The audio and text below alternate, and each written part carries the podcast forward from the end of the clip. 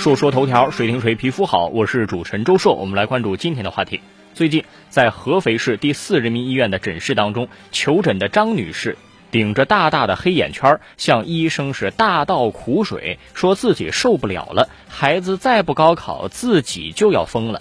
原来啊，张女士的女儿成绩在班里一直是名列前茅，望女成凤的张女士呢，对女儿的期望值很高。而高考临近，张女士啊就经常莫名其妙的产生各种担忧，并且彻夜难眠。有天晚上，女儿说吃饭没胃口，本来很正常的事情，张女士就不停的给亲戚朋友打电话询问解决办法。丈夫随口说了她两句，心情焦躁的她当即就跟丈夫吵了起来。其实像张女士这样的高三家长啊，并不少见。每年高考之前，都有不少家长和考生会出现高考焦虑，甚至家长比考生还要严重。特别是今年疫情加上高考延期，这种折腾是更厉害。于是大家就产生了讨论啊，如何看待家长焦虑的现象呢？这到底正常吗？应该如何来缓解自己的焦虑情绪呢？实际上啊，家长焦虑和不断的让孩子去上培训班，这是典型的囚徒困境。我们假设所有学生都在有限的时间内学习，保证每天都有一定的玩耍还有休息的时间，大学录取的名额还是那么多。那现在每个人都在复习备考上花费更多的时间，大学的名额呢也没有增加，所以说这个局面实际上不是最优结果。但是另一方面，如果每个人都在复习，你自己不复习，显然就会吃亏。你不可能单方面改变这个局面。那对于高考军备竞赛这个博弈来说，可能最有效的办法是三个：第一就是协调，大家签订停火协议，都不那么拼了。但是显然这个办法不能成功。第二。就是改变博弈规则。那有些国家大学在录取的时候，并不是只看最后那次考试成绩，还要考察学生平时的表现，特别是课外活动方面的表现。那这就让那些只钻研考试的意义不大了，逼着大家进行素质教育啊！但是这个方法呀，其实对家庭条件好的学生更加有利。第三个办法就是改变博弈的报偿。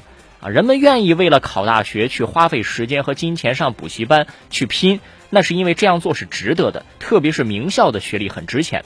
但是，如果我们的社会更加多元化，能够给年轻人更多的机会，比如职业教育、文艺、体育、创业等等，让做任何工作都有出路，有提升社会地位的机会，人们能够发现啊，原来不上大学也可以让生活很精彩呀。归根到底，就是改变整个社会的评价体系。那么显然就不用千军万马过独木桥了。然而这几个办法似乎目前来看啊都不太容易实现。那家长的焦虑比考生还要严重呢？这种现象可以说既正常也不正常，得分从哪个角度去看。说正常呢，是因为现在普遍家长的焦虑情绪都很严重。如果作为家长你不焦虑，大概是心理素质极好的那一类。不正常的角度就是考生考试有压力正常，家长也焦虑，实际他是没用的，还有可能把这个焦虑传递给考生。这种焦虑的情绪我们能理解，因为目前刚才提到了社会评价体系还是要以考试成绩、大学院校和工作是否稳定、挣钱多少为标准，考试可以说是人生的第一步。